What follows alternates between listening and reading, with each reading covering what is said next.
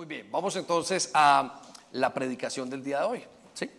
Y hoy vamos a hablar acerca del trono de Satanás en la iglesia. Y espero que todo el mundo tenga unas notas allí, una hoja de notas. Y si alguien necesita con qué escribir, solamente levante la mano, los sugieres van a ver. Y les van a dar las hojas de anotaciones. Y estamos viendo este tema porque durante el tiempo de líderes, uno de los temas que más tocamos que se tocó en cada devocional era el trono de Satanás en la iglesia al día de hoy. Y yo quiero que vayamos a Apocalipsis capítulo 2, versículo 13. Apocalipsis capítulo 2, versículo 13. ¿Se escucha? Sí. Muy bien. Mire lo que dice la palabra de Dios. Yo sé que vives en la ciudad donde Satanás tiene su trono. Repita conmigo, la ciudad, donde Satanás tiene su trono. Y yo quiero que resalte la palabra, Satanás tiene su trono. Es muy importante. Estas son palabras de el, apóstol Juan en el libro de Apocalipsis. Dice la Biblia, sin embargo, has permanecido leal a mi nombre y te rehusaste a negarme, aún cuando mi fiel testigo Antipas murió como mártir en medio de ustedes allí en la ciudad de Satanás. Y en la última parte dice ciudad de Satanás. Entonces, la Biblia nos habla de que Satanás tiene unos cuarteles generales. Y esos cuarteles generales es una ubicación física y geográfica, es un lugar específico. En ese momento estaba en Éfeso y, se está refiriendo aquí a la iglesia de Éfeso, el lugar donde estaba. Y yo creo que en este momento puede estar ubicado aquí, puede estar ubicado en Nueva York, puede estar ubicado en el lugar más infernal que podamos encontrar sobre la tierra. Pero no deja de entender o no nos deja, no, no dejamos de entender a través de esta palabra que Satanás tiene un trono, un lugar donde ejerce poder. La palabra trono es igual a poder, es a gobierno. Y quiero decirles una cosa, a medida que nosotros vamos caminando en el Evangelio, nos vamos dando cuenta de que Satanás va ganando terreno en algunas personas, en algunas familias, en algunas iglesias. Y ese terreno lo va ganando y va ocupando y en algún momento se establece la autoridad de Satanás sobre ese lugar y es muy difícil casi que echarlo fuera. Entonces hoy vamos a identificar esos lugares para que ustedes puedan en este momento indicar o saber y, puedan, podamos echar fuera eh, eh, eh, este lugar o podemos retomar el lugar que Satanás pueda tener en este momento. Ahora, el, como lo decía, el trono no necesita ser físico, el trono puede ser espiritual. Y tiene que ver con lo que nosotros hacemos, tiene que ver con con nuestra educación, tiene que ver con lo que nosotros enseñamos en nuestra casa y con lo que nosotros estamos viviendo. Ahora, sí pienso una cosa y es que Satanás quiere establecer su trono sobre todo en la iglesia. ¿Por qué en la iglesia? Por dos razones. Una, porque Satanás copia todas las cosas. Él dice donde eh, esa parte donde nos dice eh, la oración acerca del Padre nuestro, hágase tu voluntad en la tierra como en el cielo él quisiera que se hiciera su voluntad y no la de Dios. De hecho, cuando una persona, cuando una familia entra en ese conflicto con la autoridad o con la, con la voluntad de Dios en su vida, es donde Satanás se mete y logra establecer que esa casa, esa iglesia, esa familia, esa célula o esa vida esté en el trono, esté bajo, está bajo la influencia del trono satánico. No, aunque esté con Dios, aunque la persona diga que profesa quién es Dios.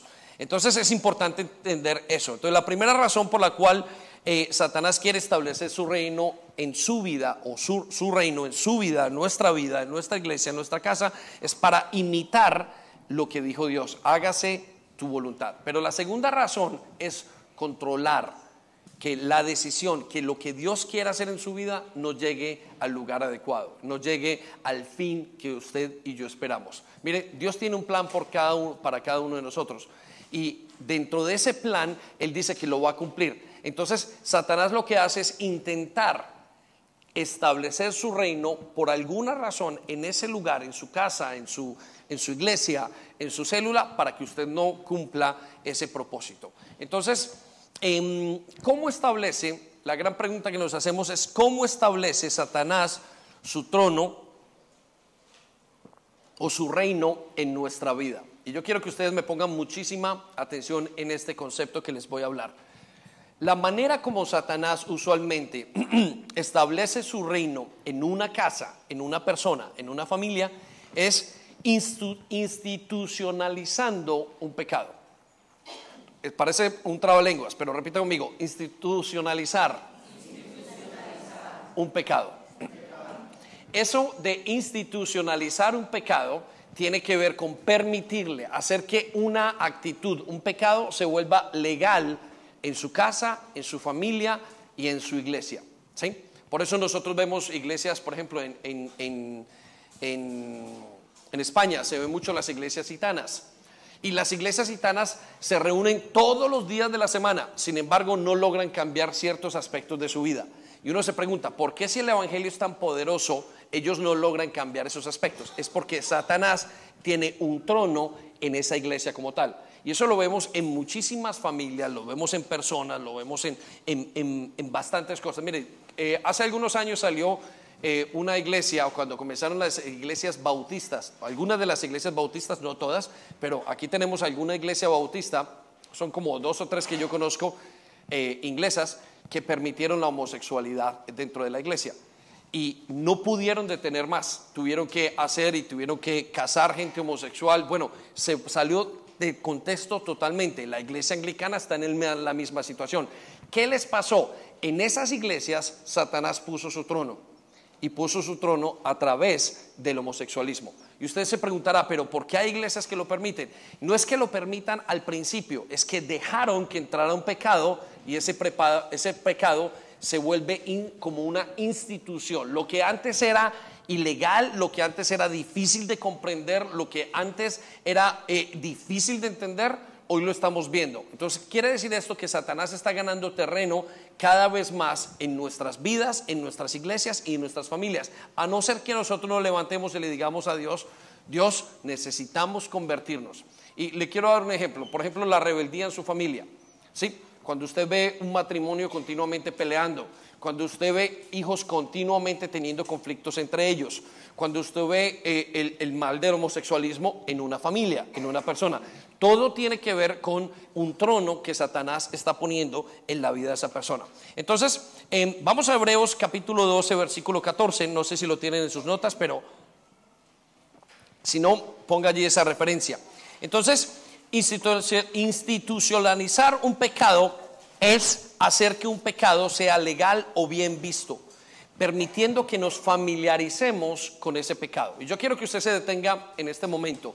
Piense en esto.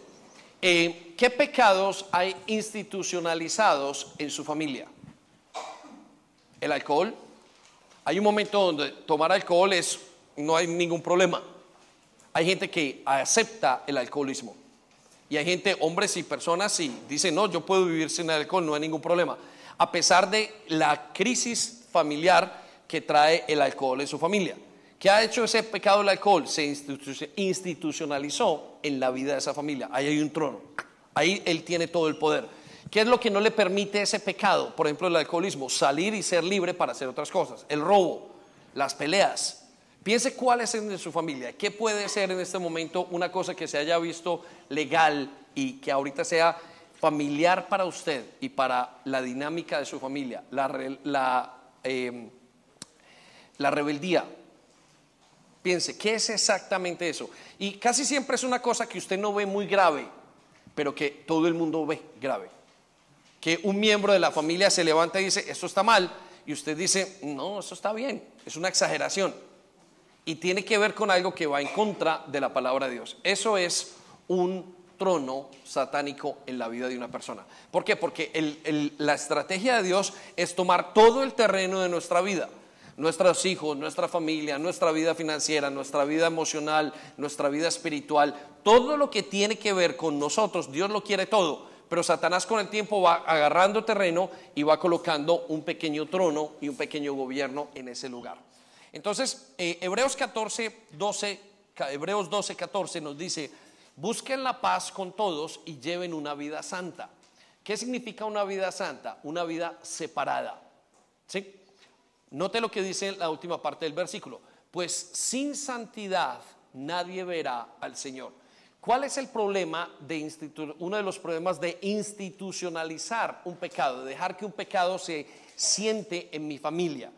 Es que no podemos practicar la santidad. La santidad se practica. La santidad se practica. Y eso es un problema que vemos dentro de las iglesias. Entonces, vamos a Juan capítulo 8, versículo 32.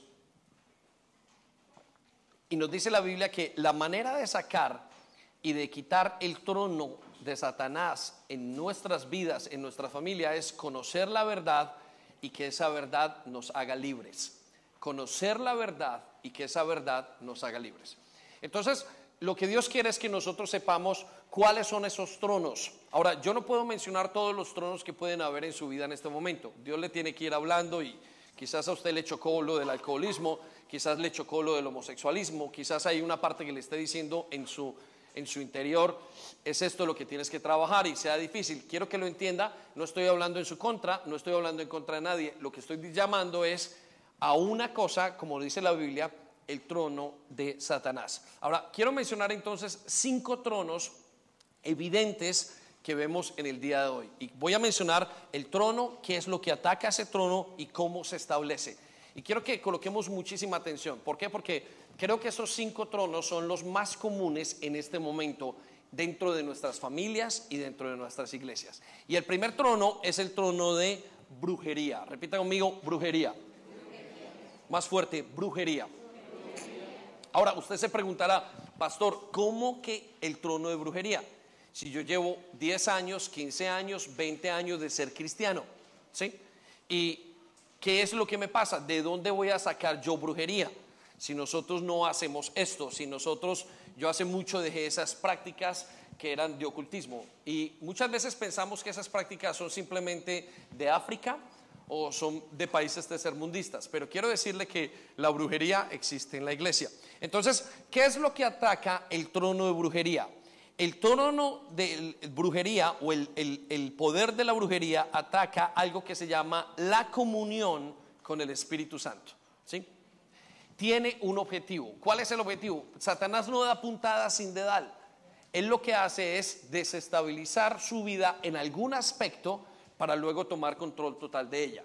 Entonces, ¿qué es lo que ataca el trono de la brujería en el creyente? Ataca la comunión con el Espíritu Santo.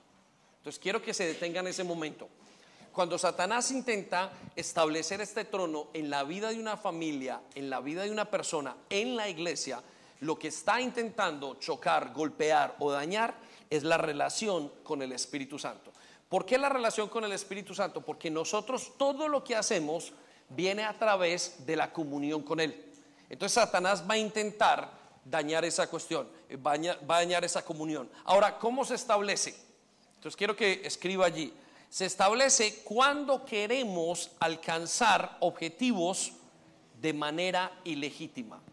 Quiero que repita conmigo ilegítima. Quiero que repita más fuerte, ilegítimo.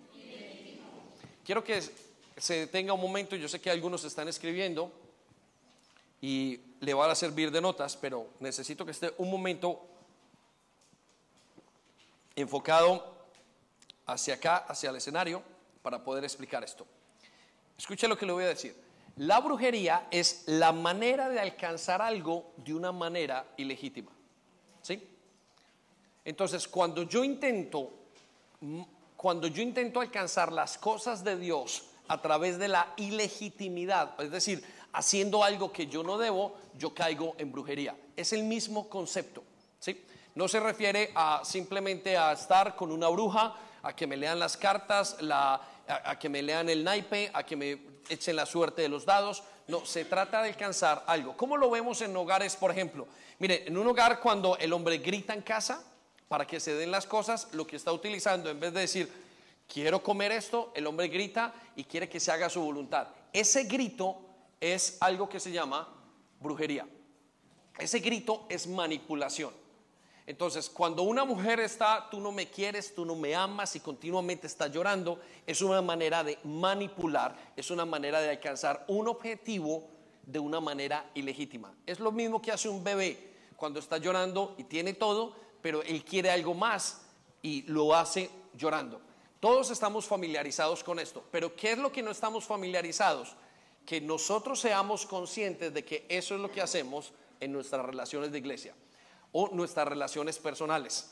Por eso hay hijos que no quieren estar con su papá o con su mamá, porque a toda hora el papá está mal o la mamá está mal, eh, eh, es que siempre llora, ella, hijo, tú no me amas, tú no me quieres, tú no estás conmigo. Hay papás que hacen un silencio profundo, hay parejas que simplemente se quedan muy callados, hay parejas que dan la ley del hielo, hay parejas que eh, utilizan la sexualidad para alcanzar algo ilegítimo, unas no viviendo una vida sexual, otras negando la vida sexual o otras haciendo y alcanzando objetivos a través de una manera ilegítima. Eso es brujería. Eso se llama el trono de la brujería de Satanás en una persona y en una casa. Entonces yo quiero que de repente se detenga en su vida familiar, en sus relaciones personales y piense si es eso o si eso se está viendo en su vida o no. Entonces, el problema es que la brujería no es más, más que una práctica, es una actitud. La brujería, más que una práctica, es una actitud de las personas. Entonces, ahora Dios nos dice, no dependan de todo lo que usted quiera hacer llorando ni gritando. Miren, ¿ha estado usted con personas que lo intimidan? De repente meten un grito por algo y, y lo que hacen es como emitir miedo para esas personas. Están utilizando la brujería porque no están siendo quienes son. Han aprendido a que todo lo tienen que tener de esa manera. Y quiero que vaya conmigo a Juan capítulo 3, versículo 27. El objetivo de la brujería en, el, en, África, en, nuestros países, en, los lugares donde se practica la brujería, siempre ha sido controlar, manipular y dominar. Siempre ha sido lo mismo. ¿Sí? Usted vaya a la gente que hace vudú, lo que quieren hacer es a través de un muñequito manipular a la persona a través de una poción que le dan a una persona, lo que quieren hacer es que esa persona los ame. Eh, o que esa persona le dé el dinero o, manipular todas las circunstancias. Pero nosotros ahora que estamos caminando con Dios no podemos utilizar esa herramienta más. ¿Por qué no podemos utilizar esa herramienta? Porque nosotros somos llamados a correr esta carrera legítimamente. Usted, ahora que camina con Dios, Dios dice, ya no más. Mire, antes usted y yo, quizás, no sé si ustedes, pero en, mi familia y en muchos amigos y a nivel personal, en algún momento consultamos a alguien que nos leyera o que nos dijera el futuro. Ahora Dios dice, ya no lo hagan. Eso es una práctica del pasado. Ahora ustedes tienen que venir a mí y ustedes deben de recibir todo lo que yo les doy de mi parte, porque lo demás los va a contaminar. Pero ¿qué es lo que hacemos? Como no queremos que Dios no queremos esperar, no queremos que Dios nos responda, nosotros hacemos otras cosas. Por ejemplo, la gente que en la iglesia dice, pues pastor, me voy de la iglesia. Como usted no me ve, entonces hoy me voy de la iglesia. Sépalo, que ya no estoy más con usted. Eso es manipulación. Todas esas son características de brujería, pero ahora trasladadas a la iglesia. Y Dios nos demanda y nos dice, no dejen subir ese espíritu a sus vidas. No lo permitan en sus familias. Miren, no lo permitan con sus hijos.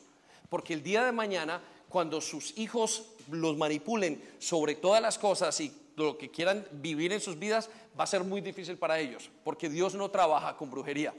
Dios trabaja a través del Espíritu Santo.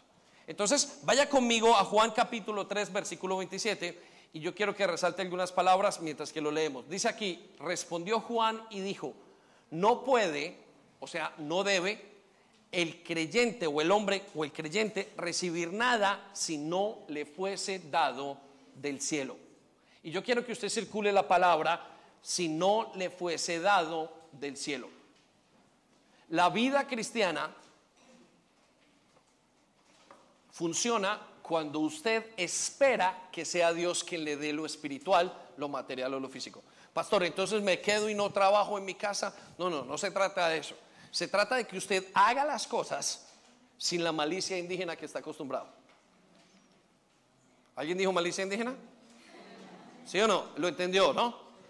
Cuando nosotros hacemos las cosas a través de esa malicia indígena, cuando usted utiliza su relación, cuando usted le llora a su esposo, porque es que no me amas, no me das para esto, yo quiero un vestido y comienzan a bajar las lágrimas y las lágrimas y las lágrimas, eso se llama manipulación. Y usted está haciendo un daño tremendo a su relación. Y Dios lo sabe espiritualmente. Porque Dios ya no puede gobernar. Dios nunca va a gobernar en su vida a través de la manipulación. Miren, iglesia, los que son nuevos, los que conocen y los que no creen, los que están creyendo, Dios nunca lo va a manipular.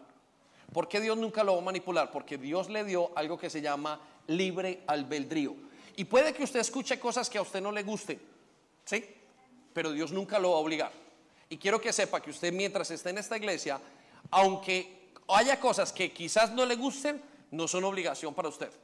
Ahora, como en su casa, hijo, papá, a mí no me gustan los frijoles. Usted le dice, hijo, no te gustan, pero es lo único que tenemos en casa para comer. Si no, pues te puedes quedar sin comer, ¿vale? ¿Estamos o no? ¿Sí? Entonces, la iglesia se llena de manipulación y cuando la iglesia se llena de manipulación, la familia, la casa, la persona se llena de manipulación, inmediatamente desplaza al Espíritu Santo, porque Él no va a trabajar en manipulación. Por eso muchos de los hogares no se han resuelto ahora, todavía. ¿Por qué? Porque siguen manipulando entre ellos. Se piden las cosas mal, lo que quieren hacer es todo para controlar. Yo quiero que Sandy haga lo que yo quiero. Y yo no puedo obligar a Sandy que haga lo que yo quiero, porque le estaría quitando algo que se llama su libre albedrío. Ni siquiera puedo decirle sujétese a mí, haga lo que... No, ella tiene que decidir en su corazón, hacerlo de todo su corazón y yo tengo que respetar. ¿Sabe? Eso se llama amor. Lo otro se llama dominio. ¿Estamos? ¿Amén? Entonces quiero que piense en este momento en su familia. ¿Usted ve ese trono de brujería en su familia? ¿Atrás? ¿Ven el trono? ¿Lo puede identificar? ¿Está esto interrumpiendo su relación con el Espíritu Santo? Muy bien, quiero darle dos maneras de cómo prevenirlo. La primera es aprender a no tomar nada de manera ilegítima. La primera manera de prevenir que este trono se establezca en un hogar o en una iglesia o en una casa es no tomar las cosas de manera ilegítima. Yo no quiero tomarlo de manera ilegítima. No quiero. Yo quiero ser legítimo en lo que hago. Si no es para mí, yo no voy a estar ahí. Mira, hay gente que dice, eh, ¿por qué no le hace una miradita? ¿Por qué no le hace? ¿Por qué no va y habla con esa persona? ¿Por qué no va y, y, se destapa aquí el pecho y, y, a ver si le dan? ¿No? ¿Por qué no va y le muestra un billetito? Todo eso es ilegítimo. Pero lo que es legítimo es, Señor, aquí estoy, no quiero tomar nada de manera legítima. La segunda manera de prevenirlo, de quitarlo, es esperar y depender de Dios. ¿Por qué nosotros tomamos cosas de manera ilegítima? Porque no queremos esperar. ¿Por qué no queremos esperar? Porque ponernos de rodillas, orar a Dios, nos cuesta. Porque esperar en Dios es casi que va, en contra de nuestra voluntad muchas veces. No, yo voy a esperar por esto, yo lo quiero ya, inmediatamente lo tomo. Miren, hay hogares que comenzaron de manera ilegítima y el día de hoy sufren muchísimo dolor porque no esperaron a que Dios se los diera. Hay padres que decidieron hacerlo a su manera y comenzaron sus relaciones o la creencia de sus hijos y ahora sus hijos se fueron y no los pueden mantener. ¿Por qué? Porque lo comenzaron de manera legítima. La manera de vivir la vida para nosotros es legítima, esa es la manera de Dios. Entonces, la primera es aprender a no tomar nada de manera legítima y la segunda es esperar y depender de Dios. Y les voy a decir una cosa, esto es difícil. Esto es difícil. Muy bien, lo voy a llevar al segundo trono. Es el trono de la anarquía. Repita conmigo, anarquía. ¿Qué atraca o qué ataca, perdón, el, el trono de la anarquía en la iglesia, en una familia, en una persona? Y lo que ataca es el gobierno de Jesús como rey sobre nosotros. La Biblia dice que Dios ha venido para que nosotros seamos gobernados por Él. Usted dirá, pastor, yo no quiero ser gobernado por nadie, pero quiero decirle que esa es la primera mentira que usted se creyó. Porque usted es gobernado o por Dios o por Satanás, pero el ser humano siempre es gobernado. Si no, échele un vistazo a sus adicciones. Hay muchos que son gobernados por el alcohol, otros son gobernados por la ira, otros son gobernados por la pornografía. El ser humano siempre tiene que ser gobernado, siempre tiene que ser gobernado, porque el ser humano por sí solo no funciona. ¿Qué es lo que hace el Evangelio? Es que nosotros ahora paracemos a un gobierno correcto, que es el gobierno de Dios. Es un gobierno en justicia, es un gobierno en amor y en gracia. Pero ese gobierno que ahora nosotros estamos intentando vivir es el que nos ha ayudado a cambiar nuestras vidas. Porque hemos ido cambiando poco a poco lo que hemos ido cambiando, nuestra manera de ser, nuestra manera con nuestros hijos, las adicciones, nuestra manera de ver la vida, nuestra sexualidad, nuestras finanzas, es porque le hemos ido permitiendo a Dios su gobierno sobre nuestras vidas. De hecho, el creyente se detiene cuando dice, Dios no quiero que tú gobiernes, déjame este pedacito, lo financiero déjame yo lo hago, lo emocional déjame yo tomo las decisiones, hasta la arreglo yo. No, Señor. Todo eso tiene que ver con el gobierno de Dios sobre nuestras vidas. Entonces, ¿qué hace la anarquía? El trono de anarquía es decirle, Dios, no gobiernes. Y como no gobierna Dios, va a gobernar otra cosa. Y usualmente gobierna un espíritu diferente. ¿Sí? Entonces, ¿qué es lo que ataca el gobierno de Jesús? Ahora, ¿cómo se establece cuando gobernamos nosotros y no Dios? Anote allí. ¿Cómo se establece cuando gobernamos nosotros y no Dios? Y yo quiero que usted sea muy honesto en este, en este aspecto. Miren, la gran batalla que vive el ser humano con Dios es, no quiero que tú me gobiernes, yo quiero tomar mis decisiones. Y el ser humano cree que está tomando decisiones, pero no las está tomando, las está tomando su, el gobierno que algo más tiene sobre su vida. Porque la Biblia nos dice, yo les daré el fin que ustedes esperan. Sin embargo, nosotros decidimos y tomamos nuestros propios caminos y son caminos que a nosotros nos parecen correctos, pero al final son caminos de muerte. Lo repito, los caminos y las decisiones que nosotros tomamos usualmente nos parecen correctas, pero al final dice la Biblia que llevan a muerte. ¿Por qué? Porque estamos siempre luchando, yo no quiero que Dios me gobierne. Inmediatamente digo eso, quien me gobierna es Satanás. ¿Por qué? Porque es la manera como Él establece su reino. Entonces, no se nos puede olvidar que la vida cristiana consiste en que Jesucristo, que la vida cristiana sea el centro. Y Satanás aprovecha cada una de estas cosas de que tenemos orgullo, de la frase típica, yo pienso, yo quisiera, yo no creo eso, a mí no me enredan con esa situación. Vaya conmigo a Segunda de Crónicas, capítulo 20, versículo 6.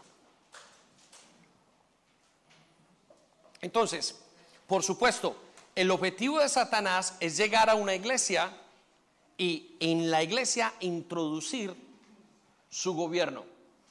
Ahora, quiero explicarle algo y quiero que eh, pongan atención a esto. Las iglesias se componen de familias. Las familias se componen de individuos. Están hechas de individuos. Su iglesia es lo que usted es en su casa. Lo que usted trae acá para ofrecer al Señor y a la vida en comunidad es lo que usted tiene en su casa, es inevitable. Si usted es rebelde en su casa, usted trae rebeldía a su iglesia. Si usted manipula en su casa, usted manipula a su iglesia. ¿Sí? Por eso el establecimiento de estos tronos son a través de nuestros hogares y de nuestras vidas. Por eso es que usted necesita identificarlo. Entonces, ustedes conocerán iglesias y, grupos de personas que tienen un comportamiento muy diferente a los demás. Algo se ha establecido en ese lugar. ¿Está conmigo o no? Amén. Vaya conmigo a Segunda de Crónicas 26. Mire lo que dice. Y dijo el Señor, Dios de nuestros antepasados, ¿no eres tú el Dios del cielo y el que gobierna a todas las naciones? Es tal tu fuerza y tu poder que no hay quien pueda resistirte. Miren, Dios es el que debe gobernar, no usted o yo. Su gobierno o mi gobierno es equivocado, nos va a llevar a lugares que no debimos haber hecho, a tomar decisiones que no debimos de haber tomado. Y este es el fundamento de la iglesia. Este es el fundamento que hace que la iglesia sea diferente. Mira, hay congregaciones donde la gente es la que decide y no es así. El que tiene que decidir es Dios. Si Dios nos deja a ustedes y a mí el manejo de la iglesia, lo embarramos. En cero coma no tenemos iglesia. Por eso es que Dios tiene que venir a echarnos una mano en nuestra familia, en nuestro matrimonio, para que Él gobierne, no nosotros. Entonces usted tiene que decidir quién quiere usted que gobierne. Y lo puede decir abiertamente, Dios, no quiero que gobiernes tú o quiero que tú gobiernes. Pero cuando usted dice, no quiero que tú gobiernes, lo que está diciendo es, Satanás toma el trono y establecelo en mi vida y en mi matrimonio. Especialmente esto pasa cuando, cuando esto pasa, los hijos, y se nota en la familia, los hijos son rebeldes. Alguna manera en ese lugar se está estableciendo el trono de Satanás. Vamos a mirar cómo prevenirlo. Para prevenirlo, lo primero que usted tiene que hacer es ser consciente de que la vida cristiana solo funciona cuando Dios es quien decide. Si usted quiere detener eso, tiene que decir, Señor, tú eres el que tiene que decidir. Mis ideas no son buenas. Ahora, para muchos de ustedes es muy difícil. ¿Por qué? Porque, o para muchos de nosotros, porque el yo dice, no, yo soy el que tengo que decidir. No va a funcionar. Quiero que sepa, no hay manera de que usted camine con Dios si usted decide. De hecho, le voy a decir en pocas palabras, ¿qué es evangelio? Aprender a que Dios decida y no yo. La palabra evangelio, la vida en el evangelio, caminar con Jesús es tú decides, yo no. Tú eres el que manda, yo no mando. Tú eres el que controla, yo no. Y cada momento de crecimiento en la vida cristiana es decirle a Dios, hazlo a tu manera, no a la mía. Hazlo a tu manera, no a la mía. La segunda manera de prevenirlo es creyendo que Dios sabe lo que hace. ¿Sabe por qué a veces no creemos o no, no le damos a Dios el gobierno de nuestra vida? Porque no creemos que Dios tenga una mejor alternativa. Usted no cree. ¿Por qué tuviste que coger a esa chica? Porque es lo que yo creo. Yo no creo que Dios me vaya a dar nada. ¿Por qué tuviste que meterte en malos negocios? Porque es que yo no creo que Dios me pueda dar lo que yo necesito casi siempre tiene que ver con la incredulidad. Repita conmigo, incredulidad. Casi siempre tiene que ver con la incredulidad. ¿Por qué le quito yo el gobierno? Dios, no creo yo que tú puedas. Y quiero decirle una cosa, Dios sí puede, pero usted tiene que darle el espacio para que Él actúe en su vida. Amén. Muy bien, quiero llevarlo al tercer trono Hemos visto dos tronos, el trono de la brujería, que ataca la comunión con el Espíritu Santo, hemos visto el trono de la anarquía, que ataca el gobierno de Jesucristo como rey sobre mi vida, y ahora vamos a ver el trono de la religiosidad. Yo quiero que usted se detenga en este trono de la religiosidad. ¿Qué ataca este trono? Este trono lo que ataca es la gracia de poder con la que fuimos salvados. Repita conmigo, la gracia de poder con la que fuimos salvados. Y quiero que anote allí esto. ¿Por qué es tan importante entender esto? Porque a medida uno de los más grandes ataques de Satanás a la iglesia, a una persona y a una familia va a ser la religiosidad. Satanás es el gerente principal de las religiones. Satanás es el amo y señor de todas las religiones que hay en el mundo. Satanás es el amo y señor de quitar la gracia y poner a imitar la vida cristiana con nuestros propios medios. Entonces, ¿cómo se establece? La religiosidad se establece en una persona y en una familia, y quiero que escuchen esto, cuando imitamos la vida espiritual y no la vivimos cuando imitamos la vida espiritual y no la vivimos. Miren, muchos de nosotros nos hemos estado de un lado o de otro. De este ejemplo, algunos hemos estado con personas que son van a la iglesia y son religiosas y están secas y lo que le dicen a uno le arde. Y otros hemos estado en el lado en el que somos religiosos y afectamos a las personas que están alrededor nuestro. ¿Por qué ocurre esto? ¿Cuál es, cómo, cómo dice la Biblia que, que, que se establece este reino? Y yo quiero que usted se detenga en esto y sea muy honesto.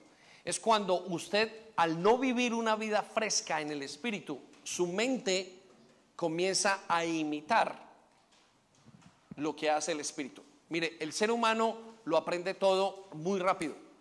Y el día de usted vino a la iglesia y, cantaron y por primera vez usted lloró, levantó sus manos y dijo, Señor, acá estoy, gracias. Yo venía con un problema tan grande y ahora tú me lo quitas de los hombros y estoy descansando. ¿Sí? Con el tiempo, usted trata de imitar eso. Y pasaron los años, cinco años, y usted se aprendió las mismas palabras. Señor, gracias porque me has quitado un problema muy grande. Pero su vida, en sus emociones, en su espíritu, usted no lo está viviendo.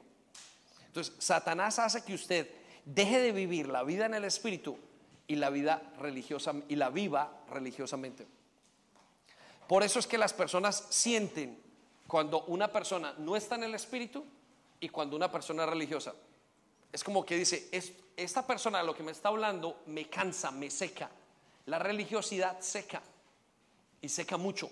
Y nosotros tenemos que estar muy cuidadosos de que eso no se meta dentro de la iglesia. Miren, las iglesias que son usualmente, ¿cómo se nota? Las iglesias usualmente eh, que, están, que son avivadas tienen adultos, jóvenes y niños. Y se ve transformación en la gente. Se ve que la gente sigue, sigue, sigue, sigue, sigue, sigue hacia adelante. Y hay un fluir del Espíritu Santo. Pero las iglesias que están llenas de religiosidad se van secando. Los jóvenes no quieren estar porque los jóvenes son desordenados. Porque los jóvenes, para poder que los jóvenes sean transformados, necesita ver, solamente el Espíritu Santo lo puede hacer.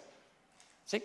Entonces tenemos que lograr identificar esos, ese trono, porque una vez lo pone una familia, mire, mujer, señora de casa, esposa, si usted tiene ese espíritu y ese trono se establece en su casa, sus hijos no querrán ir a la iglesia para nada, porque tendrán que ir por obligación, no motivados por el espíritu.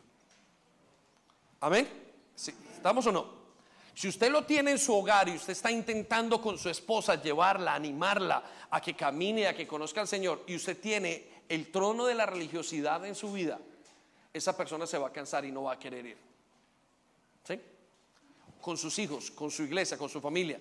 Entonces se nota porque no está viviendo el espíritu, sino que la mente está copiando todas las cosas que son agradables o aparentemente buenas. Lo voy a llevar al libro de Gálatas, capítulo 2, versículo 11.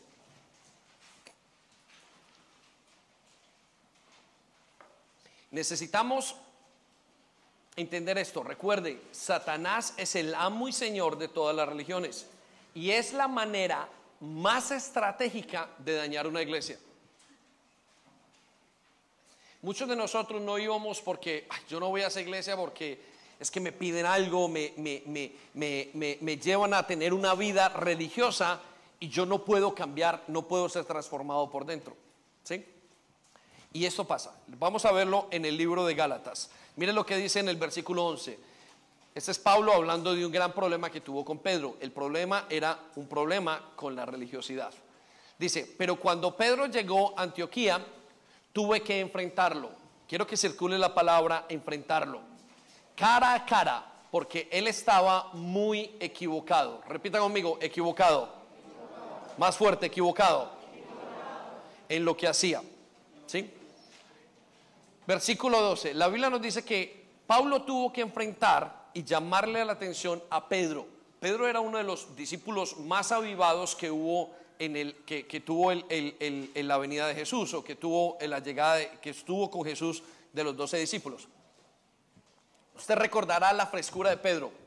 Dice la Biblia que Pedro estaba por allá en un barco, perdón, venía Jesús, lo vio en la, en la, en el, en, saliendo del barco y saltó del barco. No le importó. Pedro quiso caminar sobre el agua. ¿Lo recuerdan? Eso tiene que ser una persona que está en el Espíritu. Pedro eh, eh, se atrevió a decirle al Señor, aunque se equivocara, y Dios lo reprendió, le dijo, Satanás, apártate de mí. Pedro, la Biblia nos dice que Pedro fue el día que, que, mm, fueron a crucificar a Jesús, él lo negó tres veces, pero esa negada no fue un problema de religiosidad, esa negada fue un problema de no saber bien dónde colocar su confianza. Y vemos que en los discípulos, los únicos discípulos que estuvieron ahí en el momento donde estaban dándole, flagelando al Señor, fue Pedro. Entonces Pedro estaba fresco.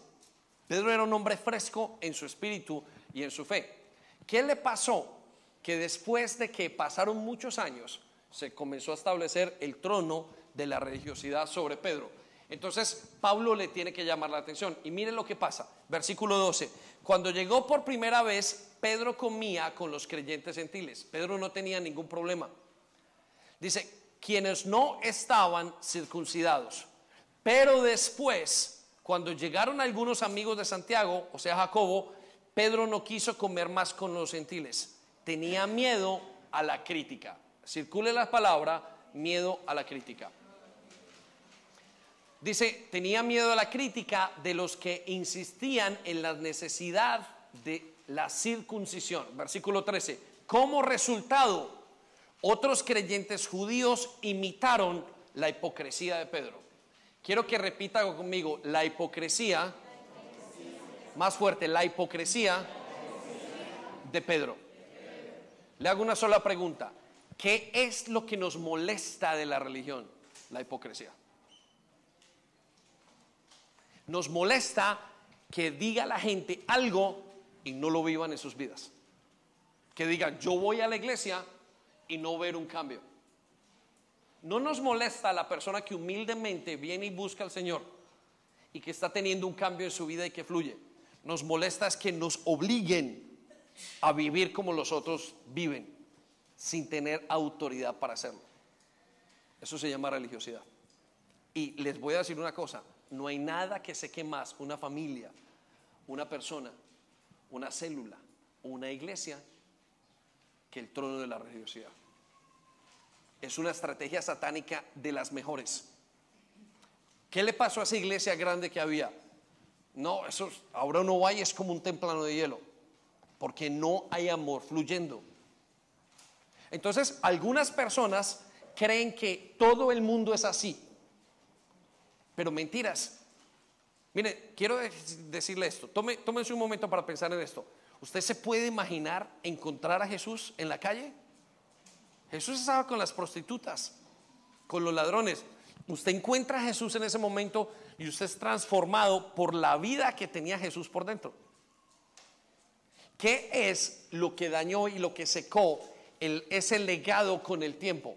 Fue la religiosidad. Mas Jesús nunca cambió. Por eso es que algunos de nosotros, aunque veíamos la iglesia antes de conocer a Jesús como un lugar religioso, cuando la hemos visto, dijo, no me imaginé que fuera tanta vida y tanta vida en abundancia. Entonces, quizás aquí en la iglesia hay un grupo de personas que estén siendo afectados por la religiosidad. Quiero decirles esto, perdónennos. Perdónennos. Pero aquellos que están en este momento dentro de la iglesia, que sientan que son religiosos, por favor, renuévese. Usted necesita renovarse porque lo va a secar. La religiosidad es una arma secreta para secar la vida del espíritu de una persona. Mire lo que le pasó a Pedro. Esa dice, incluso Bernabé se dejó llevar por esa hipocresía. Versículo 14. Cuando vi que ellos no seguían la verdad del mensaje del evangelio, cuando vio que ellos estaban llenos de religiosidad, dice la Biblia, le dije a Pedro, delante de todos los demás, si tú que eres judío de nacimiento dejaste a un lado las leyes judías y vives como un gentil, ¿por qué ahora tratas de obligar a estos gentiles a seguir las tradiciones judías? Ellos estaban en ese momento, se les estaba metiendo a Pedro en su corazón el trono de la religiosidad. Y no es un trono que venga de afuera, es algo que pasa dentro de nosotros mismos. Usted quizás deja de orar una mañana, dos mañanas, tres mañanas, cinco, una, dos semanas, una semana, no lo sé, y usted comienza a venir a la iglesia y a hacer lo que usted no hace, a imitarlo. Porque no quiero que me critiquen en la iglesia.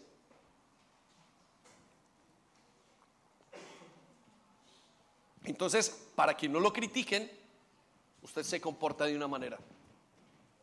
Si yo me comporto así, no van a saber que estoy mal por dentro. Eso se llama religiosidad. Y eso afecta un montón a las personas que están al lado suyo. Entonces, ¿cómo prevenirlo? ¿Cómo prevenirlo? Uno, buscando la renovación del Espíritu Santo. Renuévese. Renuévese. Mire, para nosotros los que estamos en Cristo, llevar muchos años en el Señor es un problema. Pastor, ¿cuántos años lleva usted en la casa de Dios? Llevo 20 años. Mm, es un dolor. ¿Sabe por qué? Porque uno se va llenando de cosas malas, de vicios malos. Ya uno levanta las manos, levanta las manos, sí, sí, levanta las manos. Al principio uno levantaba las manos, Señor, como si lo fueran a rescatar. Ahora uno levanta las manos. ¿Por qué? Porque ya dijeron levante las manos, entonces yo tengo que levantar las manos. Y lo estoy haciendo de manera religiosa. Es mejor, quiero que sepan esto, iglesia, es mejor, padres, es mejor tener un padre inconverso que un padre religioso, madre o padre. Los hijos que tienen padres que son inconversos, que son mundanos totalmente, logran, cuando vienen a los pies del Señor, logran definirse. Los hijos de padres que son religiosos, que simplemente mantienen una imagen, nunca logran definirse con el Señor. Entonces es muy importante. Entonces, primero, busque la renovación del Espíritu Santo. Segundo, busque sanidad de su identidad en Cristo. Para ser sano de la religiosidad necesita sanidad. Muy bien, voy a llevarlo al cuarto trono, el trono de la rebeldía. El trono de la rebeldía. ¿Sí? ¿Están conmigo? Venga, vamos a ponernos de pie un momento, ¿sí? Está haciendo calor, ¿cierto que sí? Dele un aplauso, señor gigante, venga.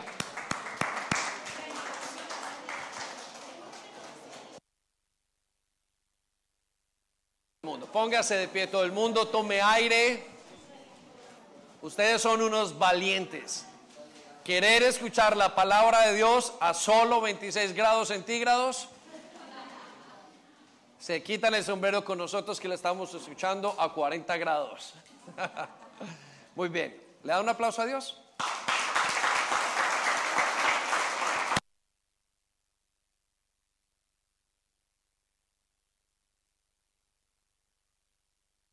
Venga.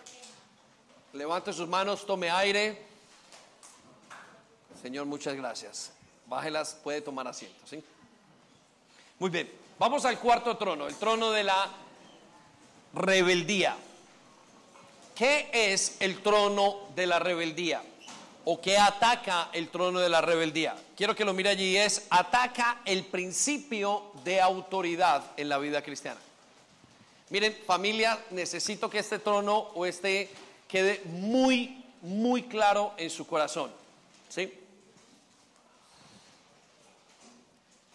¿Qué ataca el trono de la rebeldía? Ataca el principio de autoridad en la vida cristiana. Ahora, quiero que me pongan atención. Quiero que piense en este ejemplo, la gravedad. Por la gravedad, esta silla está donde yo la he puesto. Este iPad, la Biblia, todo lo que tengo acá, la silla, es todo. Si no hubiese gravedad, habría qué? Caos. Todas estas sillas estuvieran volando, todos se pueden imaginar en este momento uno de esos astronautas o naves de los astronautas donde todo va y de repente va un, vaso por este lado, un, un, lapicero por otra parte, una media por este lado, un zapato por este lado. ¿Estamos? ¿Sí? ¿Lo puede imaginar o no? Muy bien. La gravedad, estaba hablando de la ley de la gravedad, de la vida cristiana, la ley de la gravedad de la vida cristiana se llama el principio de autoridad debido al principio de autoridad es que todo está en el lugar adecuado. El principio de autoridad está marcado en que la persona puesta para hacer algo es la persona indicada y puesta y debe ser respetada. En el momento, una nación que no respeta la autoridad es una nación que está en anarquía y en rebeldía. ¿Sí? Una nación que no que, no respeta, una familia que no respeta la autoridad de un padre, de la madre, de la autoridad desde los hijos hacia los padres, es una familia que está en un caos continuo, no hay cabeza. Una compañía que no tenga un gerente, que tenga tres, cuatro, cinco, que tenga una, un, todo un desorden, que no tenga la autoridad, simplemente es un caos de compañía. Y ustedes lo habrán visto, por eso es que nosotros vemos desorden. Cuando Mónica fue a la, ahorita que estuvo esta semana en, en, en, en El Redil, ella dice, todo estaba muy ordenado. En realidad no estaba muy ordenado. ¿Por qué no estaba muy ordenado? Porque había niños aquí, niños allá, habían horarios para ciertas cosas. Y había mucha gente, éramos como 240 en ese momento. ¿Qué es lo que a ella le pareció ordenado o lo que nos parece ordenado? Es el contexto o el, el principio de autoridad en un hogar. ¿Sí? Cuando usted va a un hogar y el padre no respetado, usted dice, algo le pasa a la casa. La casa puede ser estar completamente limpia, todo está en orden, pero usted hay rebeldía hacia la autoridad del padre, hay un desorden en esa casa. Un colegio es exactamente lo mismo. Hay colegios que todo lo tienen bien, pero usted ve que los muchachos no se sujetan a los profesores, usted dice, aquí hay algo, aquí hay desorden. Entonces, ¿qué es lo que causa el desorden en la vida y en la familia, en una iglesia? No mantener el principio de autoridad. Miren, y a muchos de ustedes no les gusta el principio de autoridad. ¿Por qué no les gusta? Porque vinieron de hogares donde no se respetaron, donde el padre abusó de la autoridad y golpeó y hubo una cantidad de cosas, o donde vieron una madre que nunca se sujetó a la autoridad, o donde vieron padres que nunca le dijeron a sus hijos, este es tu lugar, este es tu lugar y este es tu lugar. ¿Sí? Y por eso cuando venimos a la iglesia nos parece que el, el principio de autoridad es un problema y no, se nos sale la rebeldía. Pero quiero decirle una cosa, si la iglesia se mantiene en el lugar donde está, es debido a que hay un buen principio de autoridad. ¿Qué significa un buen principio de autoridad? Que aunque la autoridad sea mala, merece un respeto. Aunque la autoridad no lo haga bien, tiene que mantenerse el principio de autoridad y respeto. Porque si se viola ese principio, se viola lo demás. ¿Por qué hay tanto desorden en nuestros países? porque el principio de autoridad ha sido continuamente violentado. Entonces, la pregunta es, ¿cómo se establece el trono de la rebeldía en una persona, en una casa, en un hogar, en una iglesia, en una célula? Cuando el principio de autoridad es interrumpido esas personas. Miren, sigue siendo de vital importancia que aunque su papá haya sido lo que sea, usted tiene que respetarlo. sigue siendo de vital importancia que aunque mi mamá, había jóvenes que me dicen, pastor, eh, es que la Biblia dice que me tengo que someter, pero mi mamá se ha violentado, me, yo tuve un caso, mi mamá me dio con una guitarra. Hijo, te quiero decirte una cosa, necesitas, aunque te haya hecho eso, estar bajo la autoridad. Pastor, ¿quiere decir que ella puede hacer lo que quiera? No, eso no es lo que quiero decir. Lo que quiero decir es que tú tienes que respetar en tu corazón ese principio de autoridad. Cuando un hogar, cuando un padre no enseña a sus hijos a respetar el principio de autoridad, su gobierno entero se cae. Miren, y les voy a decir esto, y lo he dicho muchísimas veces, es más fácil recuperar a alguno de sus jóvenes cuando han tenido muchísimas normas a recuperar a un joven cuando no ha tenido ninguna norma. ¿Por qué? Porque cuando vienen, entran a la vida cristiana, el principio de autoridad lo reconocen. Mi papá nos daba con un palo, mi mamá nos daba con un cable. Mi mamá hacía esto, mi mamá, eso nos ponía, no importa, es más fácil llevarlo a perdonar que recoger su vida para que se enderezca. Entonces, ¿estamos o no?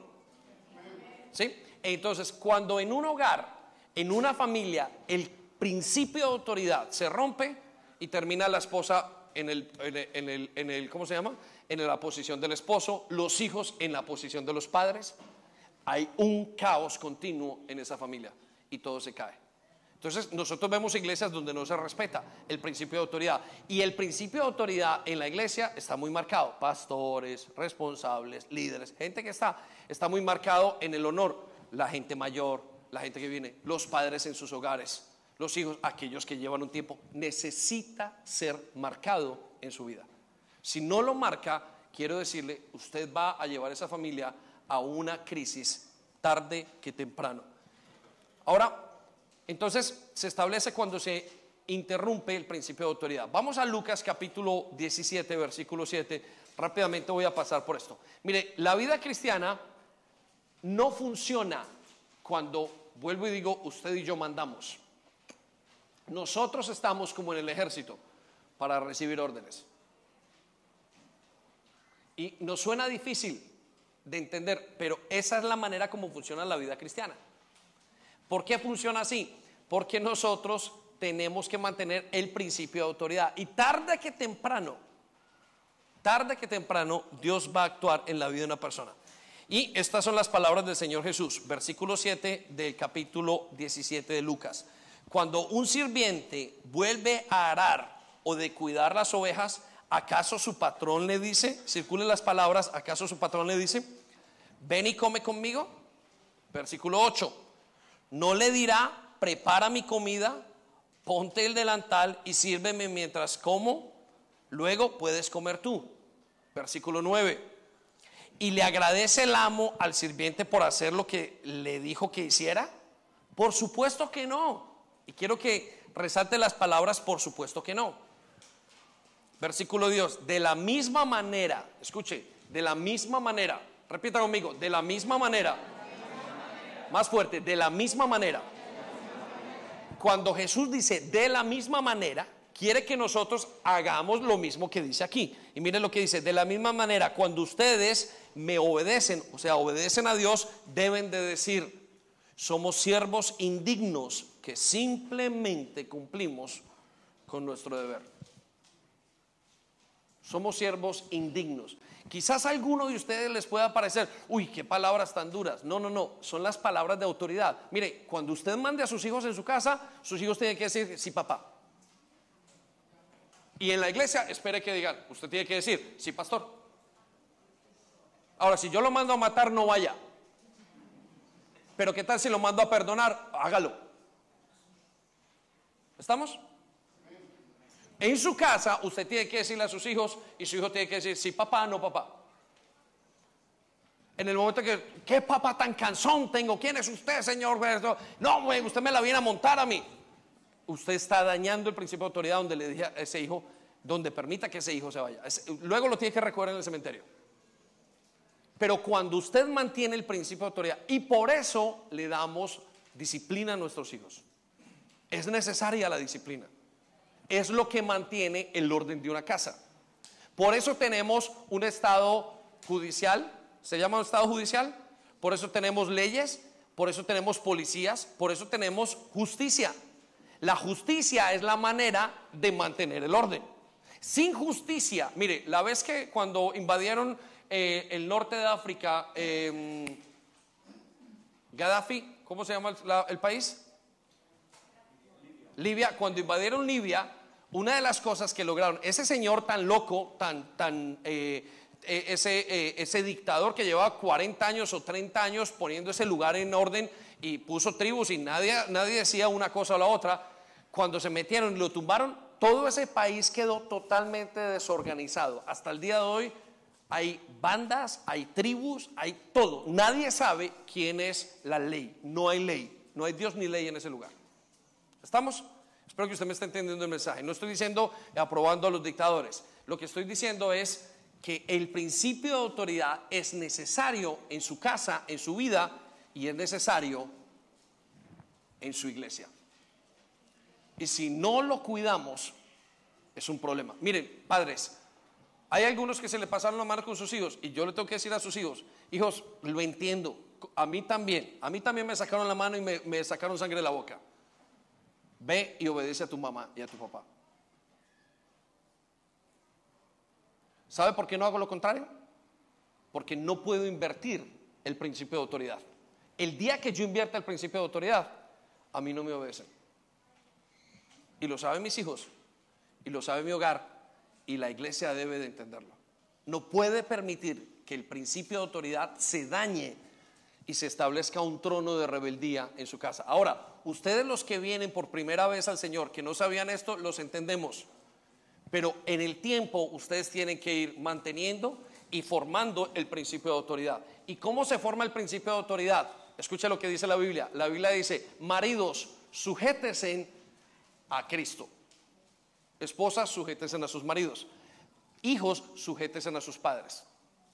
Todo tiene que ver con una manera con, una manera de sujeción del principio de autoridad. Entonces, vamos a notar cómo prevenirlo. Y ya me pasé de tiempo y muchas gracias a todos por escuchar. ¿Cómo prevenirlo? Primero, viva el principio de autoridad en su hogar. Miren, me encanta porque hubo un hombre mayor, un hombre de negocios.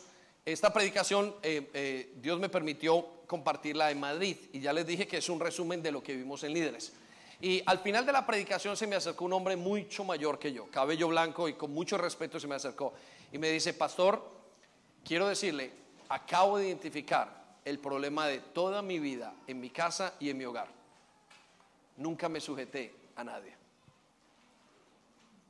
Por eso siempre fui un empleado autónomo. Y le doy gracias, no puedo contarles quién es, pero lo admiro a ese señor por tomar ese paso de fe. Y me contó y me dijo, mire, por eso yo quiero ahora quitar el trono de rebeldía en mi casa, porque he perdido mis hijos por eso, he perdido matrimonios por eso, porque yo primero que todo no me sujeté a las autoridades que tenía que sujetarme. Entonces, no sé cuál es la lucha en su corazón. Si quiere quitar ese trono de su casa, usted tiene que sujetarse. Miren, nosotros mismos nos sujetamos a autoridades. Tenemos las autoridades en Madrid y siempre mantenemos las cuentas muy cortas. Segundo, llevando cada pensamiento cautivo. Los pensamientos le van a hacer pensar, vaya la redundancia, no te sujetes a nadie. No te sujetes. Habla mal de la autoridad donde quiera que estés, aunque sea bueno o malo. Mire, gracias a Dios por las autoridades que tenemos. Aunque usted hable aquí, mire, no puede estar de acuerdo con el político de que está de turno, pero cuando esté ese político, dice la Biblia que usted y yo tenemos que respetar su autoridad. No quiere decir que hagamos todo lo que nos dicen, porque ahora hablan del homosexualismo, ahora hablan del aborto, y no quiere decir que lo que ellos dicen lo vamos a hacer, pero quiere decir que yo tengo que respetar la autoridad que tienen, porque Dios los puso. Y por último, quinto, el trono del ocio. ¿Qué ataca el trono del ocio? Nuestra capacidad de distinguir entre el bien y el mal. ¿Cómo se establece el trono del ocio?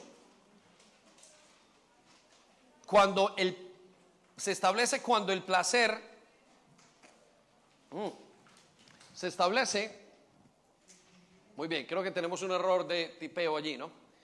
Se establece cuando el, cuando no consideramos o cuando no le, le damos más valor a establecer o al placer que a la relación con Dios, ¿sí? A ver si esto tiene sentido cuando le damos más relación o más o prevalece o sobrevaloramos el placer sobre la relación con Dios. Muy bien, eh, voy a pedirle al grupo que se, nos, se acerque un momento y ya vamos a hablar en este momento. Quiero dejarlos, si quiere pongámonos de pie y vamos a terminar con este punto, ¿sí?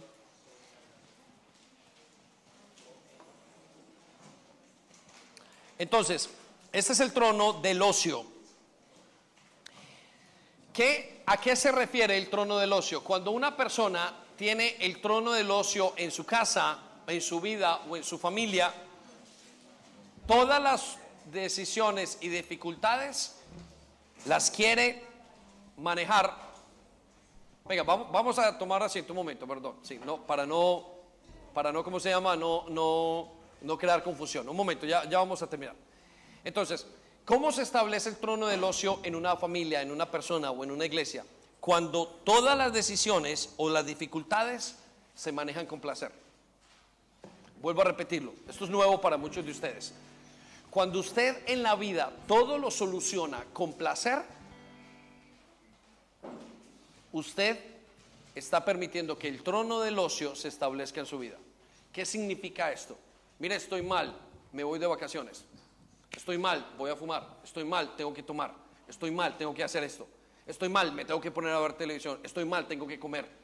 Todo lo que usted hace para establecer ese trono, ese, todo lo que usted, el, manejo de las circunstancias difíciles con el placer, es lo que usted permite, es permitir que el trono del ocio se establezca en su vida. Quiero que lo piense bien, ¿sí? Piense bien lo que le estoy hablando en este momento. Entonces, ¿cómo prevenirlo? No solucione sus dificultades con placer. y lo que le voy a pedir es casi difícil. No solucione sus dificultades con placer. No porque usted tenga un mal día, siéntese a comer abundantemente. No porque usted tenga una situación difícil con sus hijos, siéntese a tomar.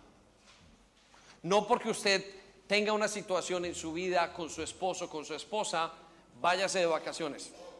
No solucione su vida con el placer, porque se va a encontrar en una de las cosas más difíciles de la vida cristiana. Va a perder algo que se llama discernimiento. El sufrimiento en la vida cristiana, voy a intentar cerrarlo en esto, ¿sí? Porque yo sé que está haciendo calor y me he pasado un poquito más del tiempo. Mire, cuando nosotros arreglamos las dificultades con placer, perdemos discernimiento. El discernimiento es la capacidad de ver entre lo bueno y lo malo. Al cerrar o al ver esa, esas, al solucionar esas cosas con placer, nosotros nos volvemos personas que dejamos de luchar, dejamos de vivir la vida como tenemos que verla y perdemos la capacidad entre el bien, de verla entre el bien y el mal. Déjenme lo llevo a Levíticos capítulo 10, versículo 9. Mire lo que dice en el versículo 9, Levíticos 10, versículo 9. Cuando tú o tus hijos tengan que entrar en la tienda del encuentro, en la iglesia, en el tabernáculo, en la vida espiritual, no deberán beber vino ni bebidas fermentadas, no sea que mueran. Esto habla de placer. Siguiente parte. Es una ley permanente que pasará de padres a hijos. Vaya conmigo al versículo 10. Dice, para que ustedes puedan distinguir, y quiero que se resalte la palabra distinguir, entre lo sagrado y lo profano, entre lo puro y lo impuro, y puedan también transmitir o instruir a los israelitas en todas las cosas que el Señor les ha dado por medio de Moisés. Déjeme se lo digo. Cuando usted tiene un hijo y ese hijo pasa por una dificultad, por ejemplo, enseñarle a obedecer, y usted lo compra a ese hijo, ese hijo mañana no sabe qué es lo correcto y qué es lo incorrecto. ¿Estamos? Cuando usted tiene un bebé, un hijo, el que sea, y usted simplemente compra aquello por lo que esa persona debería tener el sufrimiento. El sufrimiento nos el sufrimiento nos pone, nos educa, el sufrimiento nos forma el carácter. Mire, ustedes los que son buenos trabajadores aquí, no se volvieron buenos trabajadores y buenos empresarios porque lo tuvieron todo fácil. Se volvieron buenos empresarios porque sufrieron y porque cada cosa les costó. Por eso una persona que recibe una herencia de sus padres sin trabajar por ellos, la tendencia es lo voy a dar todo no lo voy a valorar. Pero cuando hay sufrimiento, la persona valora. Lo mismo es en la vida cristiana. El placer genera en nosotros dopamina y la dopamina hace que nosotros sintamos algo en nuestro corazón, en nuestra mente y nuestro cuerpo. Aparentemente todo está bien y que nos dice tranquilos, no hay ningún problema. ¿Tienes una dificultad? Simplemente darte placer. Y ese es uno de los males de la iglesia de los últimos tiempos. Por eso hay gente que está en medio de una dificultad de la ansiedad y va a la pornografía porque quieren experimentar placer. Va a la, a la masturbación porque quieren experimentar placer. Va al alcohol porque quieren experimentar placer. Y lo que están haciendo es simplemente intentando crear una anestesia interna para no sufrir aparentemente. Cuando usted habla a una persona, ¿por qué sufre? Porque quiere olvidar las penas. No está enfrentando su vida. Y en un momento dado no sabe qué hacer y cuál es la diferencia entre el bien y el mal. Y esto es muy, muy cierto en la vida cristiana.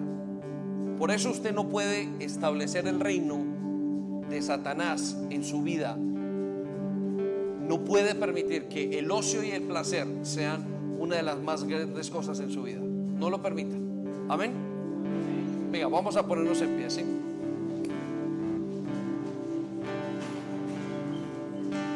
Póngale entonces límites a sus niveles de placer.